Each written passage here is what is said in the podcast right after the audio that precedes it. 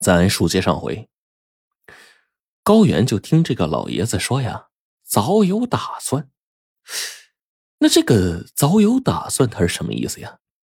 刚要问个明白，张成就插嘴说：“嗨，这还不明白吗？那个人的走失啊，他就不是个意外。”说着，转向老爷子问道：“我没猜错的话，跟他一起走丢的还有你们的最后一头骆驼，身上背着你们所有的给养，对不对？”你你咋知道啊？老爷子吃惊的问道。啊，显然这是被说中了呀。张成啊，只说我是瞎猜的。接下来的几天，老爷子为了保存大家体力，决定啊昼伏夜行。一路上，老爷子就按照胡杨树干的指引，带着两人前进。可是这法子呀，有点冒险，因为胡杨树干的分布时有时无。有的时候走上个一两天，也未必能够见到一颗。那这个时候呢，就要靠罗盘和星光来辨别方位了。十天之后，黄沙变得越来越稀薄，时而还能看见被黄沙掩盖的骆驼刺和芨芨草。按照老爷子的理论，这段地段啊，应该是离地下水源不远。然而高原却发现。这老爷子的神情越来越焦躁，一路上一句话也不说，这让他不免有点担心呢。隔天傍晚，老爷子看到一棵奇形怪状的胡杨树，如释重负的说：“总算是看到他了。原来呀，老爷子当年进入沙漠之眼前，记着要经过这棵造型奇特的胡杨树，但是这两天呢。”他是一直都没有找到，所以一度怀疑自己走错了方向。如果再看不到这棵树的话，后面就真不知道该咋办了。听了这话，张成揶揄道：“嘿，想不到您这活地图也有吃不准的时候啊！”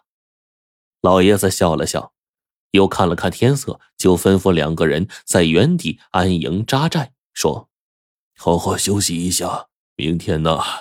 呃，再走个半天的路程吧，啊，就能到火阳林了。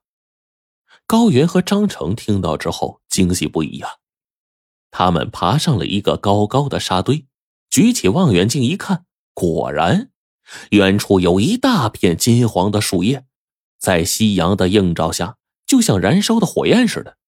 下来之后呢，高原又问老爷子：“平时咱们都是小宿夜行，今天？”为啥不趁着天凉连夜赶路呢？老爷子就回答说：“我看呐，这天色不对，咱们小心点果然，半夜里高原被一阵噼啪的声音给惊醒了，腾的一下他就坐起来了。只听到外面风声大作，沙石像是雨点一样击打在帐篷上，起沙尘暴了。高原想出去啊，看个究竟。不料，他刚将这个帐篷掀开一个角，一股强劲的风夹杂着沙石就灌了进来，呼的一下将整个帐篷给卷了起来。高原只觉得被什么东西给缠上了，脚下一轻，身体啊不听使唤的被拖动了好几米。这时候，老爷子跑过来，一下将他拽住，拔出匕首，刷刷刷，将缠在他身上的绳子割断。高原这才重重的坐在地上。两人回过神。再看张成的帐篷，空空如也，哪还有帐篷的踪影啊？老爷子大声喊道：“他八成是被风吹跑了，你先到骆驼那儿躲躲，我去把他追回来。”高原却一把拉住了老爷子，指了指前方说：“等会儿，你看。”老爷子一看，只见一黑影步履蹒跚的向他们走过来，这人正是张成。张成一走近。老爷子一把就把他给拉过来，三个人立马躲进了驼队里面了。这沙尘暴呢，他是说来就来，说停就停啊！很快，沙漠里又是月朗星稀，一片宁静。三个人从骆驼堆里钻了出来，抖了抖身上和头上的细沙，长长的出了一口气。这个时候，众人才发现张成受伤了，胸口好像被什么东西啊！划开了一条长口子，衣服都渗出血来。老爷子就赶紧给张成处理伤口。眼见着天快亮了，就对两个人说：“你们呢，先眯一会儿啊，我去放开骆驼，顺便捡点柴火，烧水煮茶。吃饱喝好了，咱们再出发啊。”说完，将骆驼全都赶起来，然后牵着他们往有草的地方走去了。高原和张成经过一晚上的折腾，早已疲惫不堪，一倒头就呼呼的睡过去。等两个人醒来的时候，天已经大亮了。老爷子早就放完骆驼，烧开了水，将腌制的羊肉干啊在火上烤得滋滋冒油。吃完早饭，老爷子将驼队给收拾好，三人便准备出发。但不知道为什么，一路走来。老爷子的神情啊，都很紧张，似乎如临大敌。见着这情况，高原突然下意识的想到了狼，难道真的有狼吗？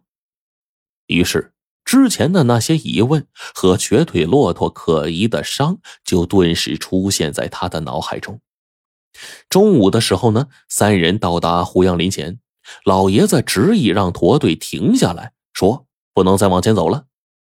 高原想了想，上前就问道：“老爷子，您到底怕啥呀？”老爷子没有正面回答高原的问题，反而是问了一句：“你不觉得林子里少了点什么吗？”高原仔细一看，确实如此。眼前的这片林子规模虽然大，但是啊，跟父亲还有老爷子描述的完全不一样。没有羚羊，没有野兔，更听不到一点的鸟叫声。张成想进到林子里探个究竟，被老爷子给制止了。老爷子说：“这林子里啊，静的可怕，先不要着急进去。我先把驼队藏起来，万一遇到个啥事儿，咱还有个退路。”说着，他就走到瘸腿骆驼的跟前儿，在他身上轻轻一拍，这骆驼呢，很听话的跪在了地上。老爷子俯下身，抱着他的脖子呀，耳语了几句。说完，这骆驼呼的一下站了起来，带着驼队缓缓的走了。高原和张成见驼队越走越远，禁不住就问老爷子：“老爷子，这这这，他们就这么走了？到到到到到时候咋找回来呀？”老爷子笑道：“ 放心吧，我将他们放走，就有办法找回来。”老爷子的担心不无道理啊！林子里果然是古怪。三人刚走进胡杨林，就看见一头成年的双峰野骆驼安静的躺在干旱的沙地上，已经死去多时了。更触目惊心的是，再往前走，树木被大肆的砍伐，到处都是动物的残骸。老爷子带着两个人一步一步的深入林子，终于看到了他们梦寐以求的大漠之眼。然而呢，这里也是一片狼藉，泉眼的地方已经被人挖了个大坑，到处都堆积着从坑里挖出来的泥沙。